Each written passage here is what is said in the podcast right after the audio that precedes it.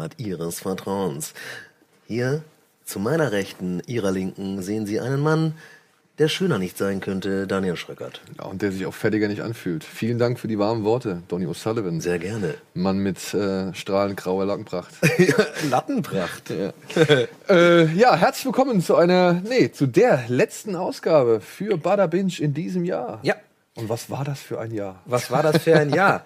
da können wir gleich mal sagen. Also, falls ihr eventuell an dieser Stelle gerade einen Jahresrückblick ähm, erwartet, ähm, müssen wir euch, naja, nicht ganz enttäuschen, sondern euch verweisen auf das nächste Jahr. Denn wir haben gestern schon was voraufgezeichnet mit dem guten Simon. alten Simon Kretschmer. Da haben wir uns sehr gefreut. Wir haben gestern ähm, ein sehr gutes und sehr langes vor allem Gespräch gehabt. Also eine pickepackevolle, zwei Stunden lange ähm, ja, ich sag mal, Jahr zusammenfassende Sendung erwartet euch am 2. Januar. Das heißt, perfektes Timing. Schön noch, der Kater ist noch so ein bisschen in den Knochen und dann könnt ihr euch ähm, Bada Binge am 2. Januar also quasi einverleiben und euch die ganzen Serien des Jahres 2017 nochmal so ähm, vor Augen geführt bekommen. Denn wir haben eigentlich so mehr oder weniger fast alles so mindestens ein bisschen angesprochen, was so diesem Jahr los war. Und vor allem haben wir äh, sehr ausführlich nochmal über Dark gesprochen. Ähm, da wird es noch einiges zu bereden geben. Aber heute äh, haben wir gesagt, machen wir einfach nochmal so eine ganz normale Folge, weil wir einfach aus dem einfachen Grund, es gibt so viele fucking Serien zurzeit, wir haben einfach so viel geguckt und wir haben schon wieder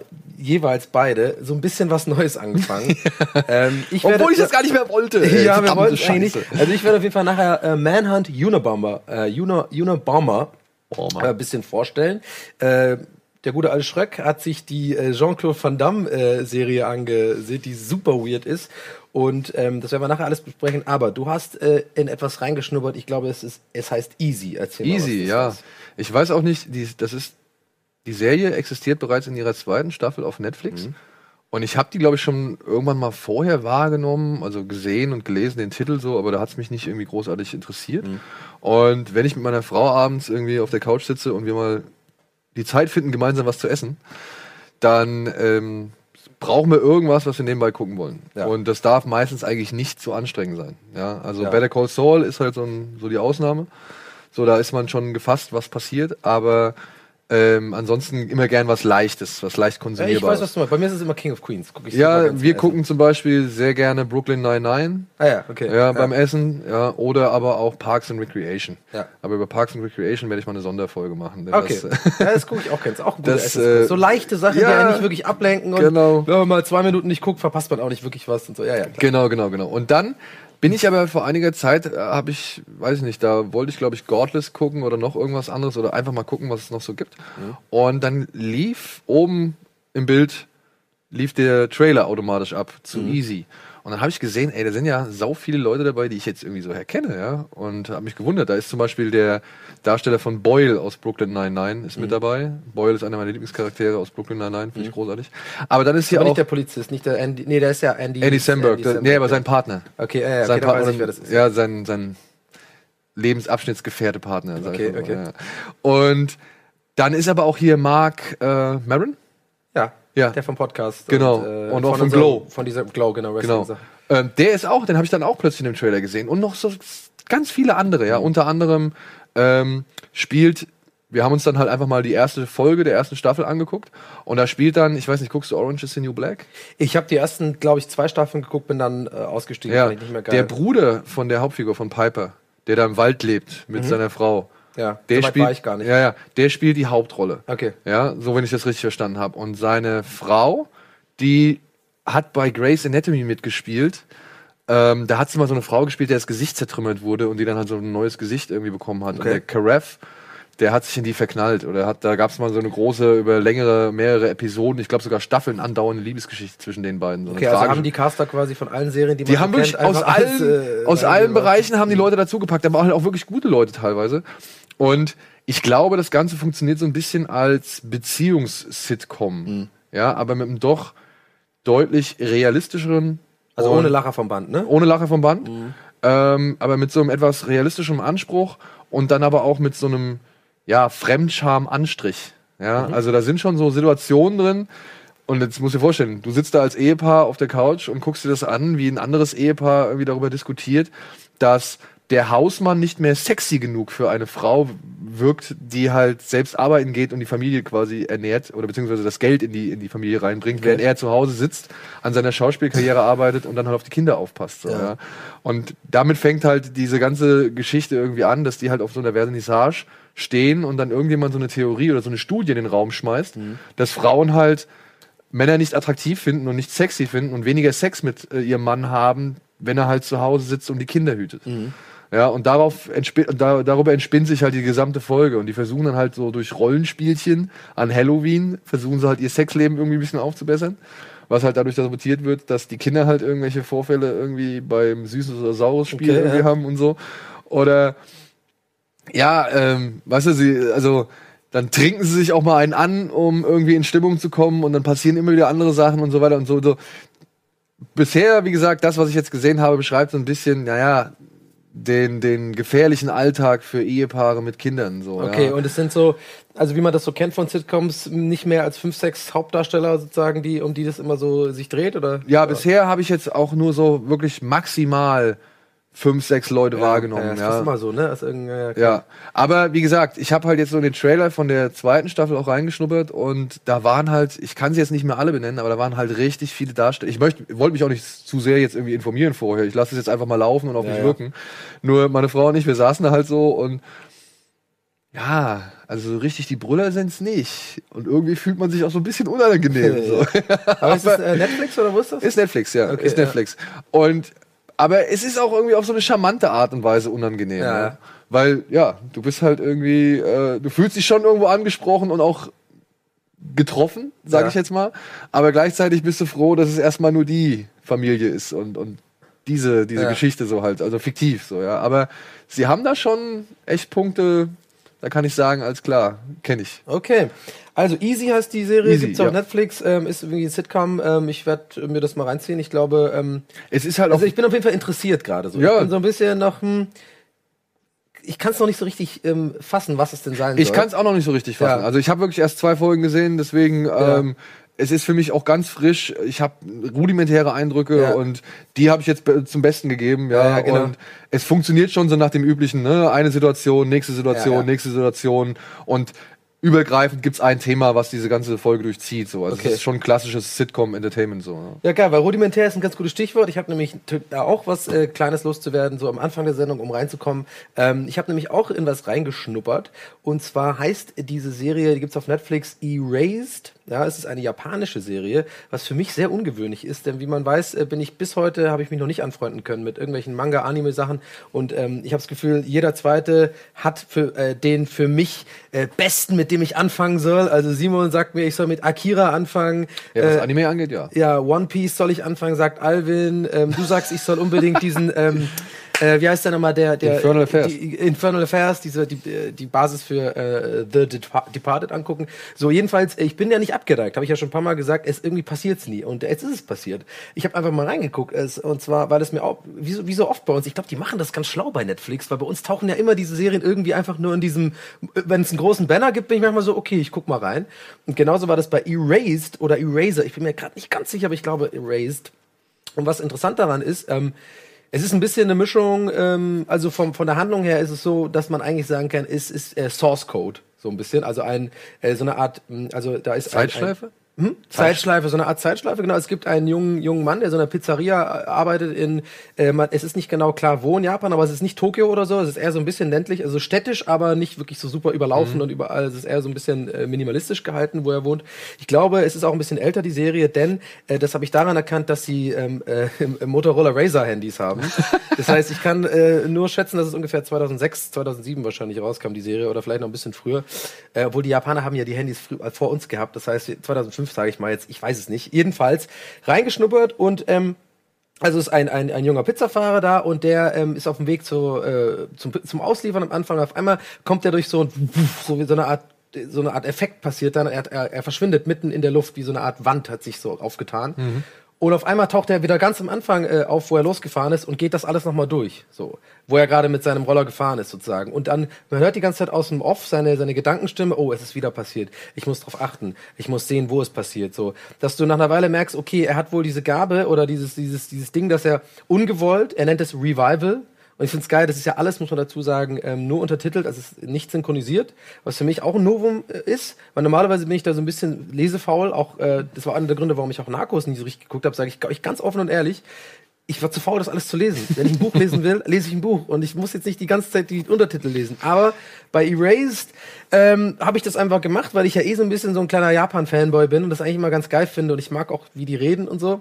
Und ähm, genau, und er hört dann quasi aus dem Off seine Stimme und daraus, äh, was, was man, was er so sagt, kann man schon relativ schnell ableiten, okay, das passiert ihm wohl öfter ähm, oder sein ganzes Leben lang und es ist immer so ein paar Minuten muss er etwas neu erleben und meistens äh, in dieser Zeit rettet er jemand vor etwas oder er, ähm, ähm, er verhindert etwas Schlimmes so. Also das heißt, also wenn ich es richtig verstehe, Ja. er kommt einmal pro Tag in so eine Zeitschleife. Und die Nicht kann. einmal pro Tag, ähm, das wird nicht definiert wann, sondern ich denke mal, er hat das einfach oft.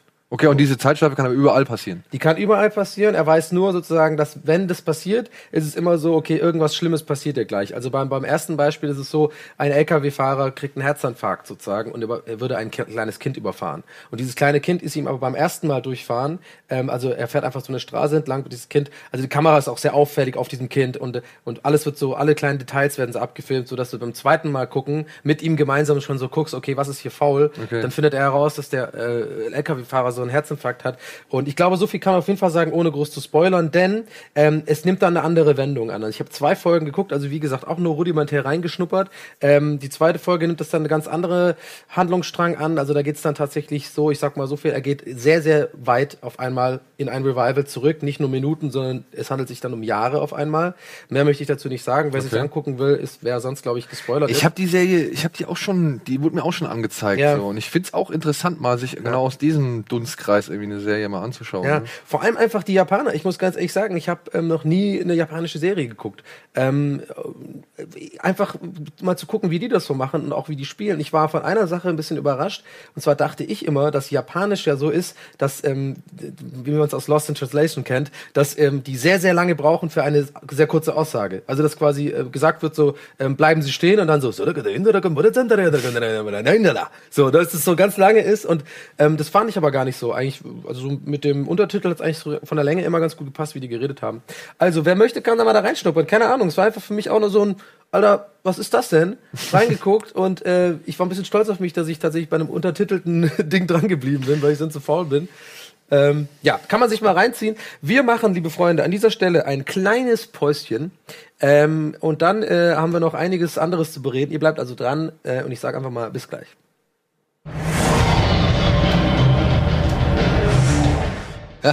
Herzlich willkommen zurück zu Bada Binge und mit einer weiteren Runde Blabla Binge.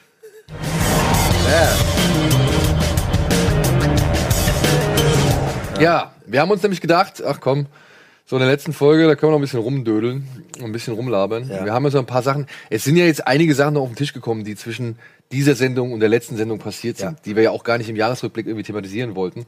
Unter anderem zum Beispiel hat äh, Sophie Turner in einem Interview jetzt bekannt gegeben, dass äh, sich Game of Thrones noch ein bisschen gedulden, also ein bisschen, ein bisschen auf sie warten lässt. 2019 soll es erst weitergehen. 2019. Die haben wohl, ja, die sind wohl erst Oktober 2018 so richtig fertig mit allem und dann kommt noch mal Postproduktion oben drauf. Ja. Und dann würde nichts ähm, weniger darauf hindeuten, dass es halt dann Aber im warum kam das von Sophie Turner? Das, war- das Die war im Interview, äh, die ist hatte- nicht die Pressesprecherin von Nein, aber die war halt weil in einem Interview mit Mhm. äh, Variety, wenn ich das richtig in Erinnerung habe, und wurde daraufhin oder in diesem Interview auf ihre zukünftigen Rollen angesprochen, beziehungsweise sie hat halt gesagt oder sie wurde halt gefragt, ob sie sich freut auf ihre Projekte 2019 oder irgendwie sowas. Ja.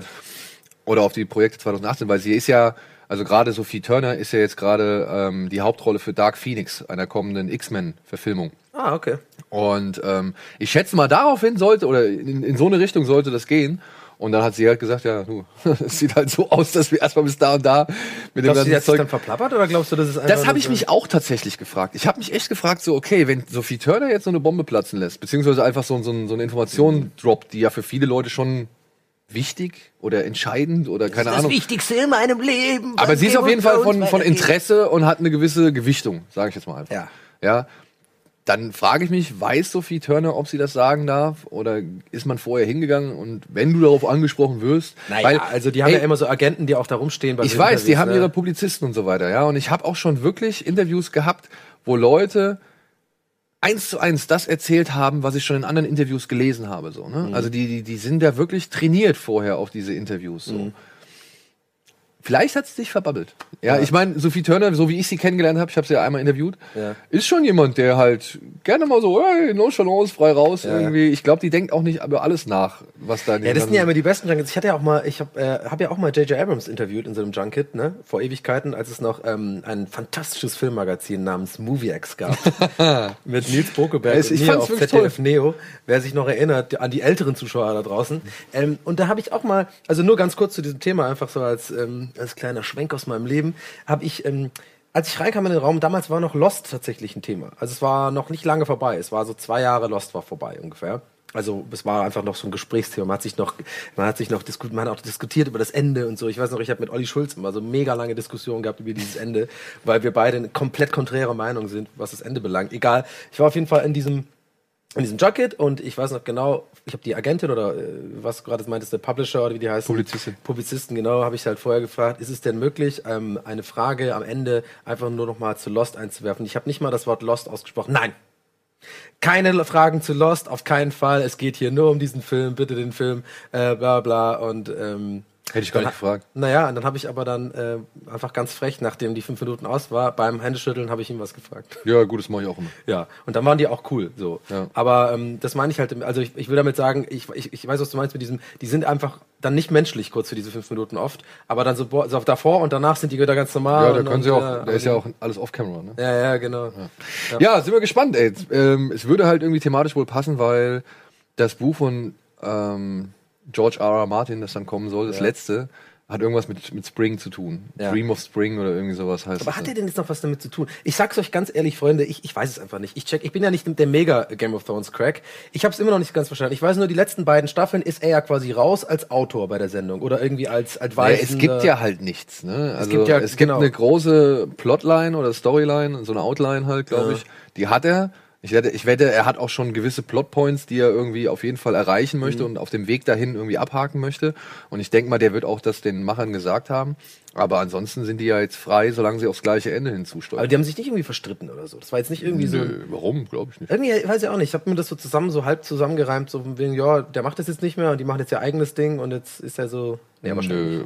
Also, der, warum? Also, da sollen ja noch weitere Sachen geplant sein, Ja. Spin-offs und was weiß ich. Da würde er ja auch jedes Mal mit drin hängen. Also, Ja. wäre ja blöd, wenn er sich da irgendwie mit HBO oder Warner Aber irgendwie. die werden das so jahrelang melken, ne? Natürlich, es gibt bestimmt auch dann so Prequels und sowas zu Game of Thrones und was war davor mit den First Men und so. Das, ist, das kommt dann alles noch, wette ich. was auf jeden Das Fall. ist geil! Das ist geil! Was auf jeden Fall feststeht, ist, dass zum Beispiel hier Miguel Sapochnik und vor allem David Nutter, Mhm. zwei Regisseure der bisherigen Staffeln, ähm, dass die jetzt auch wieder bei der achten Staffel mit dabei, äh, bei der letzten Staffel mit dabei sind. Waren das Und welche von diesen geilen Folgen? Naja, von diesem, David äh, Nutter Battle hat of the Bastards? äh, ja genau, Battle Ah, of the okay. Bastards und äh, David Nutter hat halt die Red Wedding, also Reign of Custom gemacht. Uh, Sundere gerade. Geil. Das finde ich gut. Also die Battle of the Bastards ist schon auf jeden Fall heftig gewesen, Ja. die Folge, ja. Ähm, machen wir kurz weiter. Ja. Ähm, hast du mitgekriegt, dein großer Serienliebling 2017, Big Little Lies, kriegt eine zweite Staffel? Achso, ich dachte Curb, aber das geht auch weiter. Curb geht auch weiter. machen Ja, wir. Curb kann ich auch direkt in diesem äh, hin und her droppen. Curb ist ja die zehnte Staffel auch schon angekündigt sozusagen. Ja, äh, was gut. ungewöhnlich ist, was eigentlich, glaube ich, nicht viele Leute damit gerechnet haben. Aber Big Little Lies geht in die zweite Staffel, habe ich auch sehr gefreut. Ähm, hast du da noch mehr Infos dazu? Weil es würde mich mal Naja, ich interessieren, halt- was die das jetzt. Ich habe ich hab halt mitbekommen, ähm, also ich weiß, dass Reese Witherspoon auf jeden Fall bereitsteht. Mhm. Aber ich habe halt auch mitgekriegt oder beziehungsweise einen Artikel gelesen, dass es doch ein bisschen Verärgerung darüber gab, dass man diese Serie jetzt in Fortsetzungen gehen lässt. Mhm. Weil die jetzt wohl bei einigen Awards als Miniserie nominiert ist. Ah. Und wenn sie jetzt und, und HBO diese, diese Ankündigung genau in den ganzen, sag ich mal, Award-Ankündigungen reingepackt hat Ja. und jetzt halt wirklich Leute, sag ich mal, die Serie wieder hin und her schieben. Also die wird jetzt halt einfach von Miniseries auf Drama-Series irgendwie äh, geschoben. okay, das ist ein bisschen weil es jetzt halt, dann, ja, ne? weil es jetzt halt keine Miniserie mehr ist, sondern jetzt halt eine zweite Staffel kriegt und dann kannst du halt nicht mehr von der Miniserie sprechen. So, Was ne? glaubst du, ist geplant, sowas? Ich meine, das ist ja ein eigentlich schlauer Move. Also- ein bisschen, ne? man sagt halt, ich, ich kann mir nicht vorstellen, dass HBO das nicht irgendwie bewusst Ja. bekannt gegeben hat. Also ich kann mir nicht vorstellen, dass diese sagen, oh ja, komm, hauen wir es jetzt einfach mal raus, so, sondern das ist, glaube ich, schon mit einem gewissen Kalkül verbunden. Ob sie jetzt die Auswirkungen dieses Kalküls äh, richtig eingeschätzt Ja. haben, weiß ich nicht. Ja, also wage ich auch nicht irgendwie zu behaupten, so, ja, weil ich weiß nicht, ob's, ob's, ob Big Little Lies nicht eine bessere Chance als Miniserie hat anstatt als Ja. äh, Dramaserie. Aber ich überlege gerade, guck mal, wenn das tatsächlich geplant wäre, überleg dir mal, könnte doch zum Beispiel, sagen wir mal, Warner Brothers oder so, eins der großen Hollywood-Studios, einfach sagen, ey, damit wir den Oscar 100 Pro kriegen, ähm, kaufen wir irgendwo in Europa eine Produktionsfirma auf mit unseren ganzen Millionen. Alle unsere Autoren gehen dahin, wir sagen keinem Bescheid und dann äh, reichen die das ein als bester ausländischer Film. Weißt du, wir machen dann so ein, so ein fucking Batman oder sowas oder so ein, so ein super, so ein super Blockbuster, irgend so Scorsese-Film oder sowas, ja. Wird dann einfach in Europa, in Frankreich hergestellt, komplett auch mit einer neuen Produktionsfirma, Tochterfirmen gekauft, sodass man offiziell sagen kann, es ist ein ausländischer Film. Und dann kriegt er wahrscheinlich den Oscar, weil er dann, weil irgendwie nur so ein Schweigerfilm äh, irgendwie da in zur Auswahl und noch so ein dänischer. ja, aber da gibt's glaub ich, Regularien, anhand dessen du Okay. so viel. aber also die darfst- kriegen die doch raus, die, die Regularien. darfst halt so und so viel Englisch sprechen und so und so weiter. Ja. Also da gibt's bestimmt noch einige andere Regeln, die wir Okay, okay. Ja. Ah, okay. Ja, Aber jetzt- äh, ganz kurz noch dazu würde ich sagen, Big Little Lies kann ich mir auch ehrlich gesagt, also ich werde äh, aus anderen Gründen da skeptisch, also nicht jetzt wegen diesem Miniseries-Ding und so, sondern für mich war das halt eine klar abgeschlossene Geschichte. Ich weiß jetzt nicht, wie viele Leute es geguckt haben. Ich habe das ja auch gestern in unserem Recap des Jahres gesagt, was ihr dann wiederum im nä- nächsten Jahr zu sehen bekommt, habe ich schon gesagt. Ich hab, war so ein bisschen, hatte das Gefühl, dass die Resonanz in Deutschland vor allem nicht so mega krass war auf Big Little Lies, obwohl das ja ähm, einige Ja. Emmys abgeräumt hat. Ich fand es ja auch großartig, aber Lief aber halt, eine auf Sky, lief halt auf Sky und war dann halt Ja. auch irgendwie erst nur auf, also ist dann halt direkt auf DVD rausgekommen. Genau. So, und das muss halt dann, ich glaube, die größere Wahrnehmung hast du halt heutzutage, wenn es on demand auf den größeren, also bei den großen Portalen irgendwie Ja. ablieferst. Muss es halt wahrscheinlich noch einen Mod geben, irgendwie da, und dann müssen die das irgendwie weitererzählen, aber ich bin gespannt. Ja. Aber interessant. Dann gab's noch einen, einen Trailer, der auf sich aufmerksam gemacht hat. Altered Carbon. Oh ja, die neue Science-Fiction-Nummer, die haben Der. Können wir wir mal ne? reinschmeißen? Schön. Können wir nicht? Doch. Doch. Ja. Ah. Basiert auf einer Romanreihe, wenn ich das richtig mitbekommen habe. Und es gibt schon einen ersten, oh, das ist hier, Ah, hier, unser äh, House of Cards Dude. Joel Kinnaman ist das. Ja. Genau. Der auch den Robocop gespielt hat oder den Randall Flagg bei Suicide Squad. Es geht darum, dass man, das ist lustig, ne, dass jetzt gerade sowas auskommt, nachdem Sophia im fremden Körper bei uns vorgestellt hat. Denn es ist fast das Gleiche. Es geht darum, dass man den Geist eines Menschen auf äh, ein, ja, auf eine Hardware quasi kopieren kann und diese, äh, ja, und dann halt wieder in einen Körper transferieren kann. Und da geht es jetzt wohl um einen, hier ihn hier, er hat einen japanischen Vornamen, also zumindest in der Romanvorlage. Er hat einen japanischen Vornamen und einen, einen polnischen oder äh, osteuropäischen Nachnamen. Ich habe den leider nicht ganz drauf. Ah, hier, genau. Takeshi Kovacs. Kovacs. Und dessen Geist war, befand sich wohl 500 Jahre auf einer Festplatte und wurde jetzt wieder auf einen neuen Körper irgendwie draufgepackt. Und jetzt muss er irgendwie einen Mordfall und eine Verschwörung auflösen. Oh, oh, sorry, ich bin sofort skeptisch. Also es klingt ja wie, also erstens hundertmal gehört schon, diese, diese Art Geschichte. Ich meine, ich sag nur Demoli äh, hier, Demolition, nee, Judge Dredd.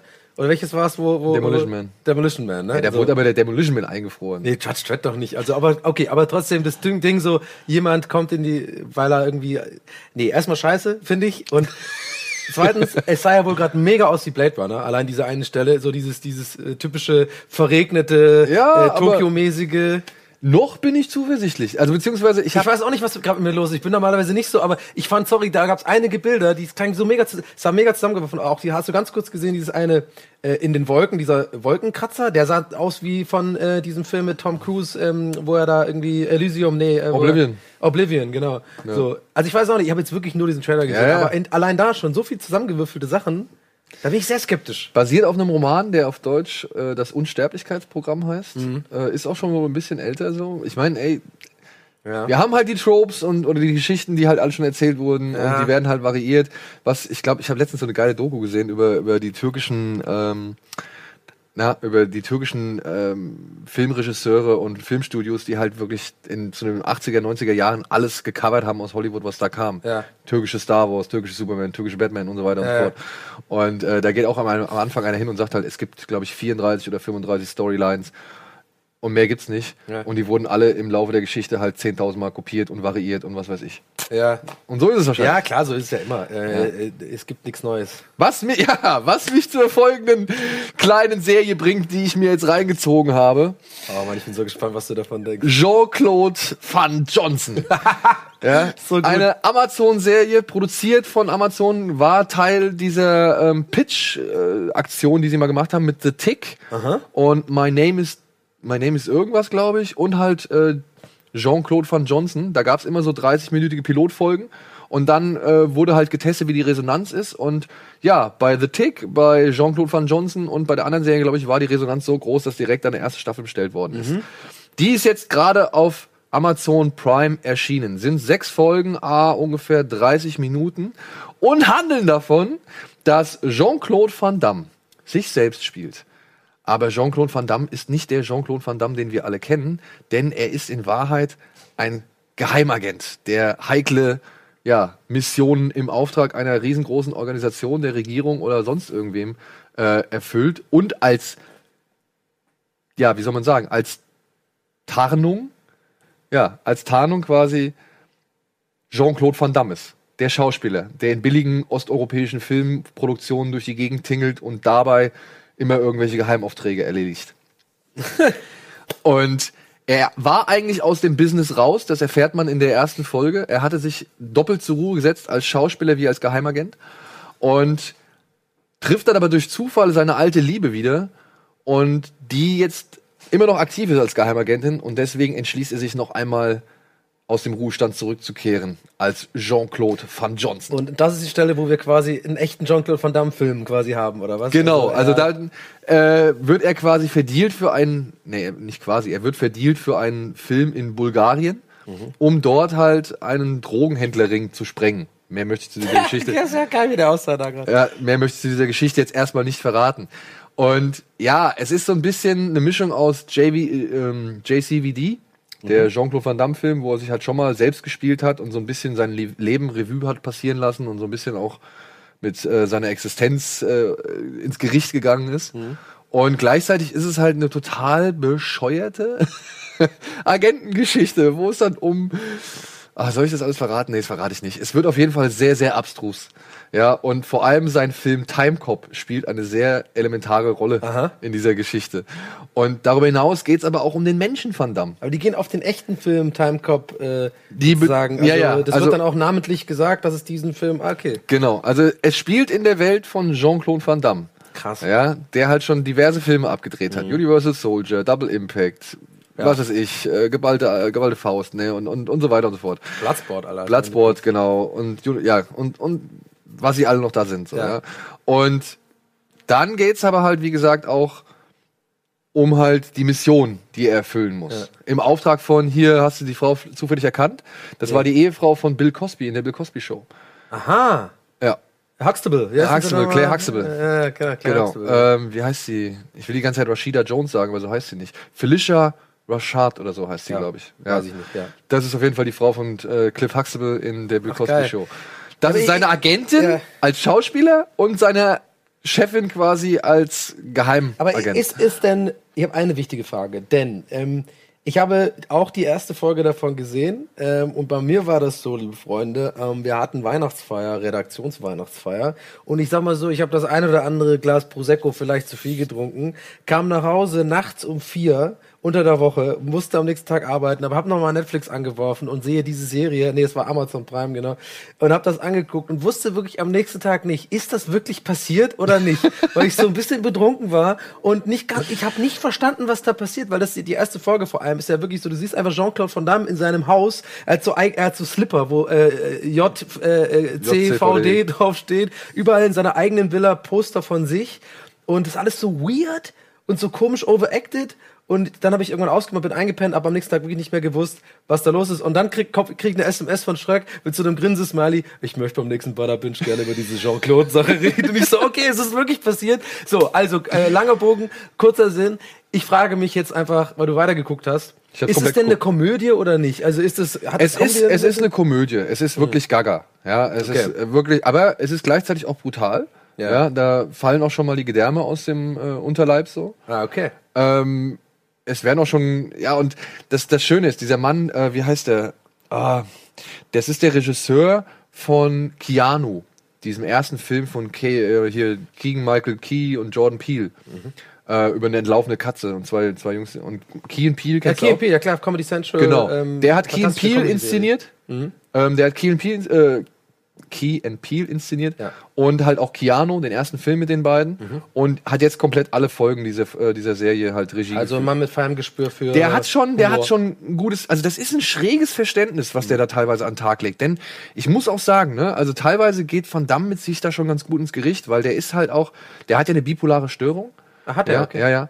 Und ähm, der ist da schon für so ein Comedy-Produkt, ja, wo es dann halt wirklich um abstruse Geheimagentenmissionen mit äh, Geheimlabors und was weiß ich geht, so, ja, und, und auch den, den kuriosesten Film entgegnen, so, ja, ähm, hat er schon ein paar ernste Töne, so, ja, und wirklich, ich saß am Ende in der letzten Folge, ja, ich saß da und dann gibt's einen Moment, und mir sind wirklich die Tränen in die Augen geschossen. Weil da gibt's einen sehr berührenden Moment und wo man halt irgendwie merkt, Van Damme hat A Bock gehabt, aber Van Damme wollte auch gleichzeitig, glaube ich, so ein bisschen mit sich selbst aufräumen. Und das fand ich irgendwie, das ist eine ganz schräge Mischung. Ich will auch gar nicht sagen, dass die unbedingt aufgeht, aber sie ist so in dieser Form, habe ich sie bisher selten erlebt, ja, weil Van Damme halt auch wirklich so schonungslos mit sich selbst ist. Die Action-Szenen, die er da macht, das ist haargenau wie in all diesen Filmen. Das ist Ja, so saugut Roundhouse beobachtet. Und so. Ja, und es ist halt auch voll, voll lame, so, ja, weil immer, weil da stehen 20 Typen rum und es kommt immer nur einer auf ihn zu. Weißt du, die anderen stehen einfach da rum Mhm. Ja, und ja, warten. okay, Klassiker. und damit wird ironisch gebrochen und Aber so. die machen meistens im Hintergrund irgendwie so. Genau, genau.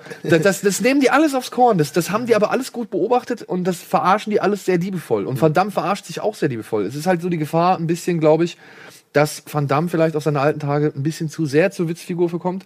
Okay. Verstehe ich, kann man auch, ich, ich kann auch jeden verstehen, der glaubt, ja, okay, oder der das. Diese Blitzwerbung. und Genau, so. der das halt empfindet, dass jetzt Van Damme nur noch auf Klamauk und sich selbst irgendwie verhohne piepelt, dass das nicht gut für ihn ist. Aber ich finde, er zeigt da auch ein paar schauspielerische Facetten, Mhm. die man so von Van Damme bisher noch nie gesehen hat. Ja, Hammer. Äh, also du, du sprichst auf jeden Fall eine absolute Empfehlung Ich aus. spreche eine Empfehlung aus, aber das ist halt auch wirklich, ne, das ist easy going. Das sind sechs Folgen, a 30 Minuten. Ja, ja. Da kann man jetzt nicht so viel falsch machen. Ich Ja. habe das Ding original in einem Abend fast komplett durchgeguckt und am nächsten Tag noch die letzte Folge so. Ja. Also und war dann, wie gesagt, ich war ein wenig ergriffen und das hat mir sehr gefallen. Okay. Ja, weil es halt einfach so eine abstruse Mischung aus Melodramatik, Overacting und Comedy ist so. Ja. Ja. Und dann halt auch noch eine wie sechs Stunden, äh, was sechs Stunden, was ist das? Eins, zwei, drei Stunden Drei lange, Stunden, drei Stunden Hälfte. lange Van Damme Hommage. So, ja.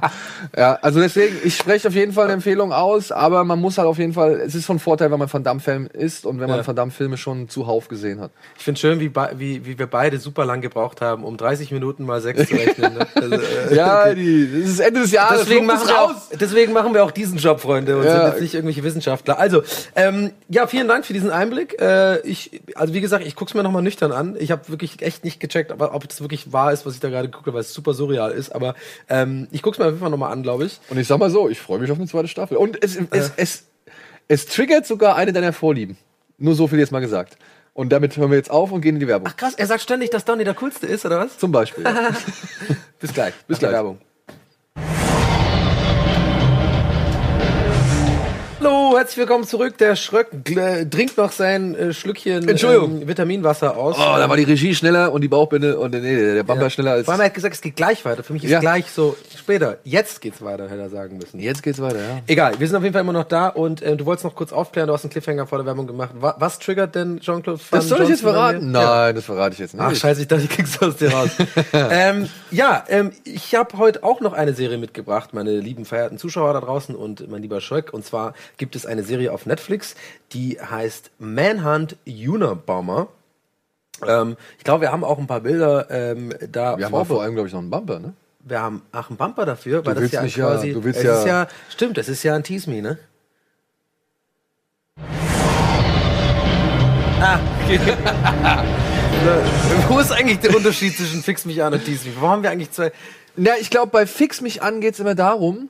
Nee, ich glaube. dass man nicht viel Quatsch. geguckt hat? Bei Fix mich an geht's darum, du hast ja die komplette Staffel gesehen. Ja. Und versuchst mir die jetzt schmackhaft zu machen. Okay. Weil ich sie ja gar nicht gesehen habe. Ja. Und ich sie auch von vornherein ablehne.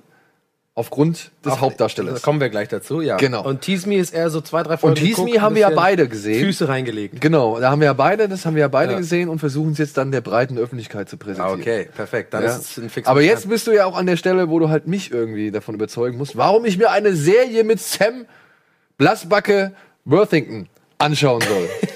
Ähm, ja, äh, ich versuche mal ähm, zu umreißen, worum es da geht. Also, wie kam ich da drauf? Es ist wie so oft gewesen, wie ich schon gesagt habe, einfach ein Banner gesehen, nicht gewusst, was es ist, angeklickt, hat mir von der Optik gefallen, einfach mal reingetaucht in die erste Folge und ähm, dann schnell gemerkt, dass es um Folgendes geht. Also es gab in den USA ähm, einen Serienmörder, also es beruht auf wahren Begebener, äh, Begebenheiten. Es gab einen Serienmörder, der hat im Verlauf, also in, einem, in einem Zeitraum von 17 Jahren, hat er immer wieder Briefbomben verschickt. Ja, die äh, Polizei hat ihn dann oder die Bevölkerung in Amerika hat ihn dann den Unabomber genannt, da seine ersten äh, quasi Ziele waren United, United Airlines. Ähm, sozusagen Mitarbeiter, Technikfraktion äh, und auch Flugzeuge hat er angegriffen, deswegen haben sie ihn ähm, äh, so getauft. Und über, also über 17 Jahre ähm, hat die F hat das FBI versucht, diesen ähm, Serienkiller zu finden und es war eine der bis dato längsten und intensivsten Taskforce, die es je gab. Wir müssen uns natürlich, vor, äh, das ist, ist im Zeitraum von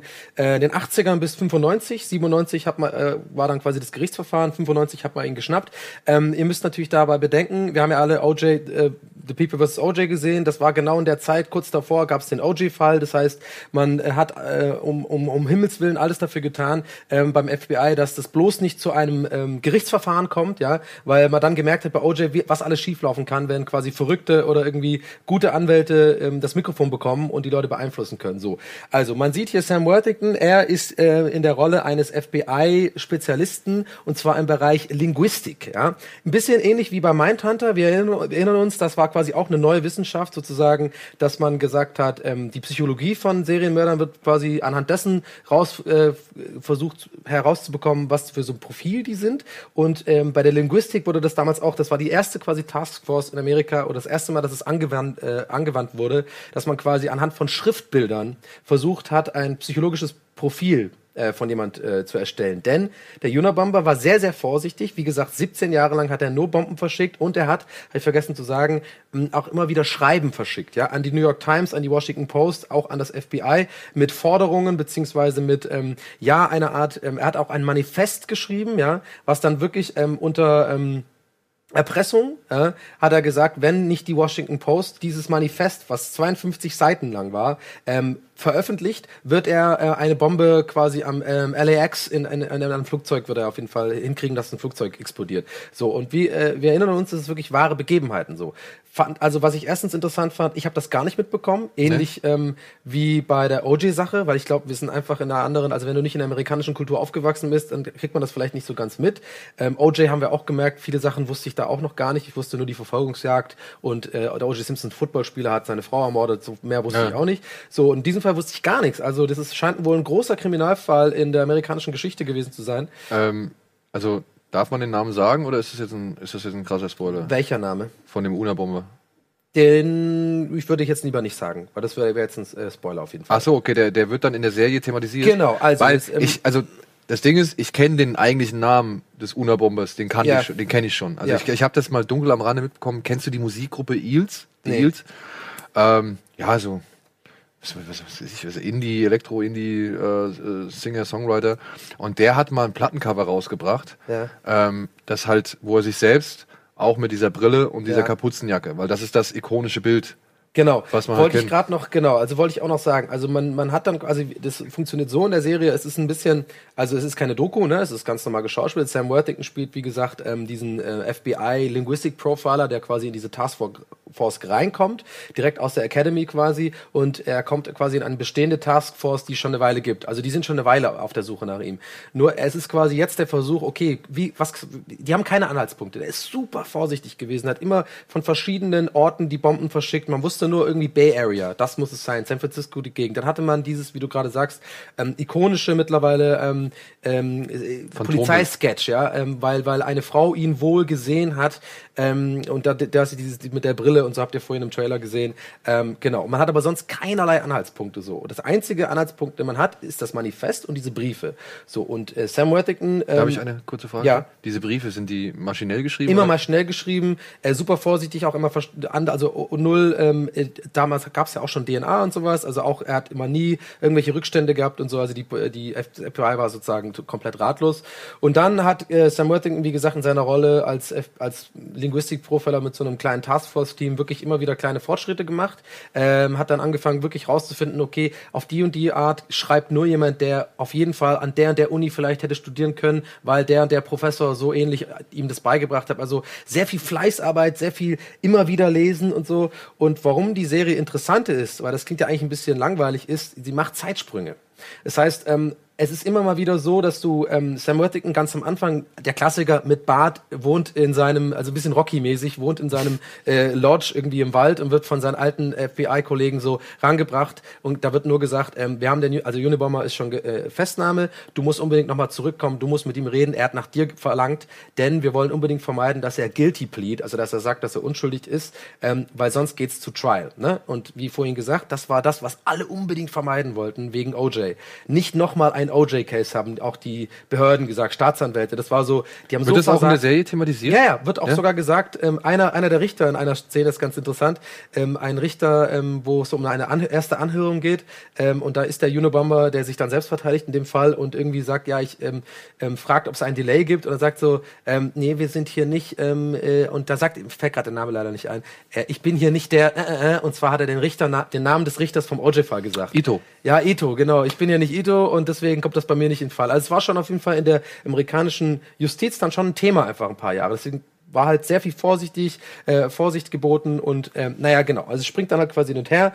Dann sieht man quasi, also erstmal so ähm, Sam Worthington mit Bart und schon abgerockt und offensichtlich ist was, hat ihn das alles ein bisschen sehr zu schaffen gemacht, aber man weiß, er hat ihn gefangen. Das wird in der ersten Folge schon, ist auch kein großer Spoiler, das ist in den ersten zehn Minuten drin, da weißt du schon, okay, ähm, er war wohl der entscheidende Faktor. Dann Rückblick äh, 95, wo er angefangen hat, jung, ohne Bart und, und, und motiviert und du siehst einfach, es springt immer wieder so hin und her und du siehst einfach, okay, wie sich dieser Charakter entwickelt ähm, und dann springt es tatsächlich auch irgendwann, und da muss ich jetzt aufpassen, dass ich nicht zu viel Spoiler, auf die Sicht und Vergangenheit des Unabombers selbst. Ah. Was super interessant ist. Ähm, also dann wird wirklich, und der ist wirklich super gespielt. Ich weiß jetzt nicht mal, wie der Darsteller heißt, sage ich euch ganz ehrlich. Ähm, interessiert mich auch einfach nicht so, so doll. Aber es ist ein Schauspieler, der das fantastisch macht, diesen Unabomber, und es wird quasi so ein bisschen erklärt, warum er so geworden ist, wie er ist. Denn es gab wohl in, es ist ein hochbegabter ähm, äh, Mensch, und es gab wohl irgendwie in, in Harvard hat er studiert, gab es wohl in den 80er, nee, in den 60ern, frühen 60ern, gab es äh, so eine Art, ähm, ja, Professoren, die so wissenschaftliche Experimente mit ihren Schülern gemacht haben im Sinne von äh, Brainwash-Thematiken. und zwar war das ja der Kalte Krieg, die Zeit des Kalten Kriegs. Und da hat man schon ein bisschen versucht zu forschen, es wurde auch vom Militär subventioniert, so ein bisschen äh, daran zu forschen, wie man Leute, also quasi im Endeffekt Sp Spione, ähm, durch Gehirnwäsche so manipulieren kann, dass sie, ihr, dass sie ihre Einstellung zu allem ändern. So. Und ich will nicht zu viel verraten, aber da hat der Unabomber sozusagen ein bisschen was zu tun gehabt in seiner Jugend. Also man, man kann fast, naja, man, man ist fast so weit, dass man mit ihm ein bisschen mitfühlt, vielleicht sogar. Ja. Ja, obwohl das der ganz schlimme Verbrechen sind. Äh, aber nicht mitfühlt, aber so. Also es ist, es ist ich kann es nicht in Worte fassen, es ist wirklich sehr interessant. Also pass auf, ich versuche jetzt mal einzuhaken, kurz, ja. Ich glaube, ich habe auch zu viel verraten ein bisschen. Ich hoffe, naja, aber ich, nicht zu viel, aber. Also, das Ding ist ja, wir befassen uns hier mit einer Serie, die einen Fall thematisiert, der ja eigentlich Geschichte ist. Genau. Ja, also wir theoretisch, wenn wir wissen wollen, okay, wer ist der Una-Bomber, können wir auf Wikipedia gehen, können das alles Genau, nachlesen, können auch verfolgen, auch raus, genau. können wir auch verfolgen, wie, die, wie er geschnappt worden Mhm. ist wahrscheinlich, wie halt die Ermittlungen stattgefunden haben und wie es am Ende dann ausgegangen ist. Genau. Also das ist ja jetzt nur mal Fakt. Das ist wie Titanic. Wir wissen alle, sie geht unter Ja, genau. und wir gucken uns trotzdem den Film an. Genau. Warum gucken wir uns diese Serie an? Die Serie bezieht ihre Spannung oder ihre Faszination daraus, dass sie A in den Zeiten hin und her springt und B die Perspektive wechselt. Nee, äh, und C, und das ist vielleicht das Wichtigste, einfach wirklich diese Wissenschaft der linguistischen äh, Profil, Psycho, der linguistischen Psycho, Psychoprofilherstellung sozusagen ein bisschen äh, bele- beleuchtet. Ist einfach ganz interessant zu sehen. Äh, Um das kurz abzuhaken, die Sam Worthington-Thematik, ähm, die dir auf der Seele brennt, und ich kann das auch Nein, nein, nein, verstehen. nein, nein. Nein, ich, ich will es aber trotzdem Da sagen. wollte ich noch gar nicht hinaus. Ja, aber ich, ich will das jetzt sagen, weil du hast recht, er ist tatsächlich nervig in der Sendung. Ähm, ich habe auch, glaube ich, einen Tweet abgesetzt vor ein paar Wochen, als ich dann gesagt habe, ich habe es jetzt fertig und, und ich habe dann auch mein Fazit gezogen. Er spielt wirklich nicht so gut.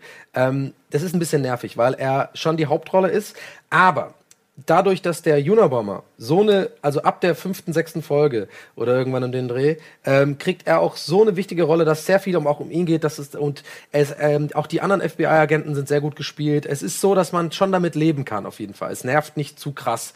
Ähm, aber es ist leider schon ein bisschen Fakt, dass er so eine ganz komische Art zu spielen hat, Sam Worthington. Ich würde nicht sagen schlecht spielen, aber irgendwas ist, was so ein bisschen ihn unglaubwürdig macht. Ja, ich habe, also weißt du, das Ding ist ja, Sam Worthington. Ich gehe ja gar nicht von Avatar oder sowas aus. Ja. ja. Ich gehe auch nicht von Terminator aus. Da erwarte ich ja keine große Schauspielkunst. Ja. Da soll der halt einfach funktionieren und mhm. der spielt da in Terminator spielt eine Maschine. Also was was was will ich groß erwarten von ihm ja. so ja? Ich habe aber halt mal einen einen Thriller mit ihm gesehen. Irgendwie The Killing Land oder irgendwie sowas in der Richtung. Da spielt er halt auch einen Polizisten, mhm. der halt in so einem Mordfall von Kindermorden ermittelt oder so mhm. ja. Und da war der so, wie soll man sagen? Ich will nicht sagen hyperaktiv, aber der war so der war so overpowered, ja. Also der mhm. hat, der hat, der hat so viel Energie, der hat ständig da rumgeschrien und ist mhm. so vollkommen die ganze Zeit explodiert und aus sich rausgegangen. Mhm. Und das war mir halt nach einer Zeit einfach echt zu anstrengend. Also in diesem Fall tatsächlich gar nicht die Richtung. Es ist sehr subtil. Also ja. er spielt eigentlich einen introvertierten, etwas ähm, naja, unsicheren Typen, ähm, was auch das große Thema ist. Und er kriegt aber die Charakterentwicklung ist von ihm, er kriegt immer mehr Selbstbewusstsein, weil er immer mehr Sachen richtig macht und er verbeißt sich halt in diesem Fall. Also ist der kann man ihn dann kann man ihn dann vergleichen mit hier aus Mindhunter? Genau, wollte ich auch eigentlich noch äh, reinbringen das Ding. Also ist ein bisschen äh, ungeschickt gemacht, glaube ich, von den Machern. Äh, beides Netflix, beides super ähnlichen Titel und auch so vom Look her denkt man so, das ist vielleicht fast das gleiche. Es ist auch noch die ähnliche Thematik, also die psychologische Profil Profilerstellung, aber es ist und das kann ich euch ganz klar sagen und dir sagen, es ist was ganz anderes. Also ja. äh, Mindhunter ist eine ganz andere Nummer als das. Es ist schon ähm, da, allein dadurch, dass man, ähm, ja gut, die sind beide auf wahren Begebenheiten beruht, aber dass man so einen konkreten Fall hat. Das hat, das steht dann über allem so dieses, wie, wie bei OJ. Das hat, glaube ich, OJ auch so stark gemacht. The People vs. OJ. Dieses, das ist echt passiert alles. Es ist wirklich nicht überdramatisiert. Das ist ein Typ, der 17 Jahre lang krasse Briefbomben verschickt hat und die Leute terrorisiert hatten. Und äh, der hatte das ganze Land, hat er in, in Atem gehalten. Und ich fand das total interessant mitzubekommen, weil ich das alles nicht wusste. Wie gesagt, der ist es dann wirklich in der Washington Post. Das kann man alles nachlesen. Kam dieses Manifest raus. Und dieses Manifest, und das ist auch eine große Rolle in, de, in dem Film, also der Unabomber hat halt ein paar Theorien da drin, die einfach nicht so dumm sind. Ja?